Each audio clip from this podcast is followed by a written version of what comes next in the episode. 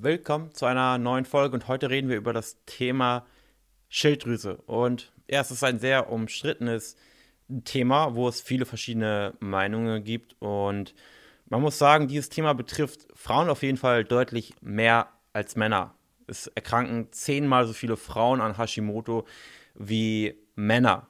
Und auch allein oder gerade auch durch die Pilleneinnahme wird eben so etwas verstärkt, weil auch durch die Östrogen, Östrogendominanz, die eben durch die Pilleneinnahme entstehen kann, keinesfalls muss, kann, wird natürlich die Schilddrüse auch beeinflusst, negativ beeinflusst und äh, oder deine Schilddrüsenwerte besser gesagt. Und ähm, ja, es ist so ein großes Thema, dass auch in unserem Coaching dieses Thema intensiv behandelt wird. Und natürlich sind wir keine Ärzte.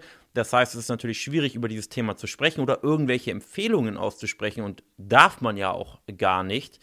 Was ich dir aber sagen kann und hier mitgeben möchte, und ich werde hier nicht, ähm, ja, ich sag mal, die, den kompletten Weg erzählen, aber ich möchte einfach nur, dass du anfängst, das Ganze kritisch zu hinterfragen, ist, dass in, in, in Deutschland gerade die, die Therapie von einer Schilddrüsenunterfunktion wirklich mangelhaft ist. Und ähm, wahrscheinlich, wenn du jetzt hier zuhörst und du bist betroffen und hast eine Schilddrüsenunterfunktion, wette ich mit dir, dass du einfach ja die stinknormale T4-Monotherapie erhältst. Und ähm, es fängt ja schon grundsätzlich ja an, wenn man zum Arzt geht und eben die Vermutung auf eine Schilddrüsenunterfunktion hat, dass immer nur der TSH-Wert gemessen wird. Und übrigens, die Leute, die jetzt zuhören und gar nicht davon betroffen sind und auch gar nicht wissen, wovon man hier spricht, brauchen nicht weiter zuhören.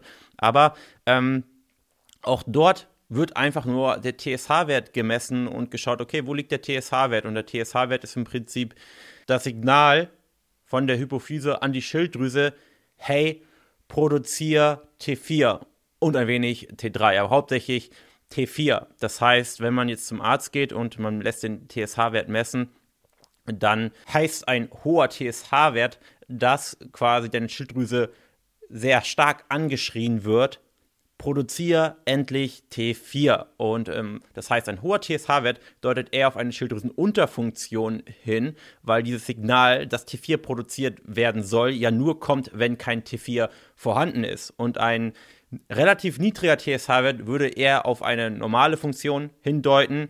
Das heißt, äh, Werte von zum Beispiel um zwischen 1 und 2 und das alles relativ normal ist.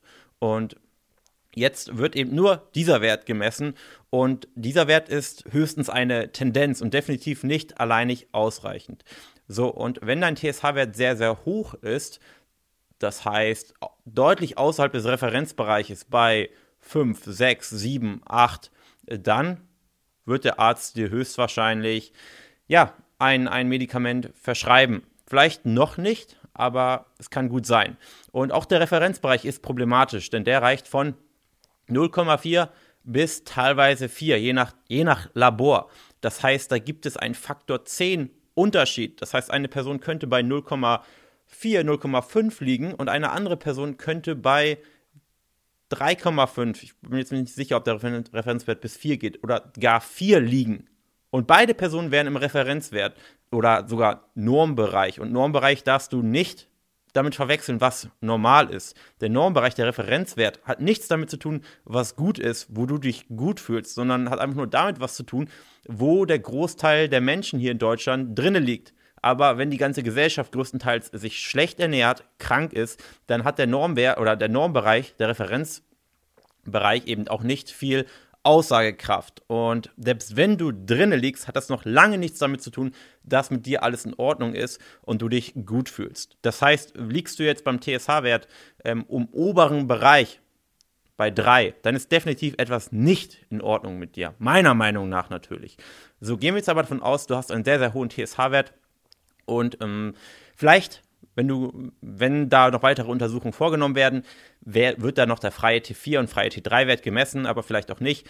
Und jetzt ist die typische Therapie, dass du einfach stinknormal L-Tyroxin, also T4 erhältst. Und das passiert in 95 oder fast 99 Prozent der Fälle. Es gibt in Deutschland fast nur T4-Monotherapie. In anderen Ländern ist es komplett anders, aber hier in Deutschland gibt es einfach die T4 Monotherapie. Es wird einfach immer T4 gegeben.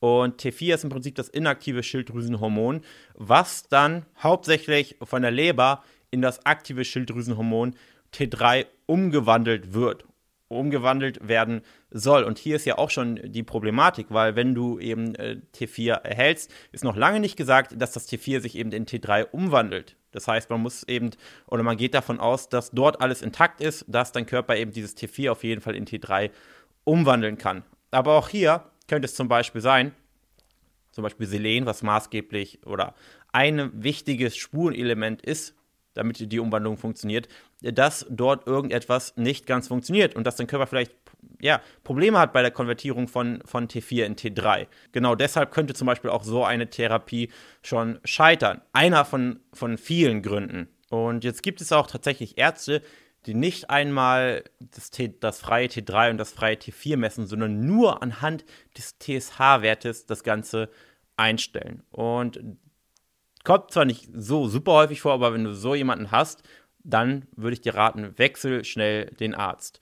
Und dann geht das Ganze natürlich auch noch weiter, denn es gibt nicht nur freies T3, freies T4 und den TSH-Wert, sondern es gibt zum Beispiel auch noch RT3. Das heißt, es ist das inaktive T3, was sich an dieselben Rezeptoren setzt wie das aktive Schilddrüsenhormon T3, aber eben nicht die gleiche Wirkung entfaltet. Und nun kann es sein, dass auf, dein, auf deinen Blutwerten der TSH-Wert in Ordnung aussieht und T4, T3, also freies T4, freies T3 auch in Ordnung aussieht. Und nur weil sie auf dem Papier in Ordnung aussehen, hat das dann noch lange nichts damit zu tun, dass du oder dass es dir gut geht. Das heißt, es könnte sein, dass das freie, der freie T3-Wert, das aktive Schilddrüsenhormon, auf dem Papier super aussieht und du dich trotzdem nicht gut fühlst. Und dann spielt zum Beispiel RT3 eine Rolle, weil RT3 setzt sich an dieselben Rezeptoren wie das freie T3 und wird ja auch dafür sorgen, dass das freie T3 auf den, auf den Blutwerten, also das T3, was eben frei herumschwirrt, sage ich jetzt einfach mal, ähm, in die Höhe schießt, weil RT3 die Rezeptoren blockiert und sich das freie T3 nicht dran setzen kann, aber eben nicht die Wirkung hat. Und ähm, solche Dinge sind sich eben viele Ärzte gar nicht bewusst und wird auch häufig komplett ignoriert. Und all, oder das ist jetzt ein, ein Beispiel, was dann eben für Probleme sorgen kann. Und da jemanden zu finden, der wirklich Ahnung hat und weiß, was jetzt wirklich die konkrete Lösung ist, ist definitiv nicht einfach. Und es ist in der Zusammenarbeit mit den Kunden immer wieder ein Thema, wo man immer wieder erschrocken ist, wie viele Ärzte wirklich keine Ahnung haben und im Prinzip nichts anderes machen, als einfach stumpf auf die drei Werte TSH, T3, T4 zu schauen und zu schauen, okay, ist das irgendwo im Referenzbereich? Ja, passt, nächster Kunde. Und es ist keine Kritik an, an, den, an den Ärzten. Die können schlussendlich auch nicht alles wissen, aber ich möchte, dass du das Ganze mal kritischer hinterfragst, weil eine ja, schlechte Schilddrüsenwerte oder wo du dich schlecht fühlst, das ist ja ein, ein massiver Eingriff in deine Lebensqualität. Und nichts sollte dir wichtiger sein, als dass du dich wohlfühlst. Und ja, man kann auch mit einer Schilddrüsenunterfunktion erfolgreich, halbwegs erfolgreich abnehmen. Und ja, auch eine T4-Monotherapie ist nicht zum Scheitern verurteilt. Es kann dir dadurch auf jeden Fall besser gehen. Und es gibt ja auch einige oder viele Patienten, denen das wirklich hilft. Aber wenn du das Gefühl hast, du gehörst nicht dazu, dann würde ich mich mehr dahinter klemmen. Und es ist auf jeden Fall auch, oder spielt auf jeden Fall auch eine wichtige Rolle, wenn es darum geht, erfolgreich abzunehmen. Und deshalb ist das auch Thema in unserem Coaching. Wir sind auf jeden Fall keine Ärzte, aber wir haben da ein bestimmtes Prozedere, wie man da vorangehen sollte und ähm, auf was man schauen sollte, damit auch dieses Thema parallel zu Thema Ernährung, Aktivität Mindset erfolgreich behandelt wird. Denn deine Blutwerte sind im Prinzip die vierte Stellschraube neben den anderen drei Stellschrauben, auf die man auf jeden Fall auch schauen sollte, dass dort alles richtig ist, damit eben die Abnahme nicht nur halb so erfolgreich ist, wie sie eigentlich sein könnte. Und wenn du möchtest, lass uns gern darüber reden, dann melde dich auf ein kostenloses Erstgespräch und dann schauen wir uns gemeinsam mal deine Situation an, schauen, wo vielleicht bei dir die Schwierigkeiten, Probleme liegen und werden dir erzählen, wie eine Lösung für dich aussehen könnte. Danke fürs Zuhören und wir sehen uns in einer nächsten Folge.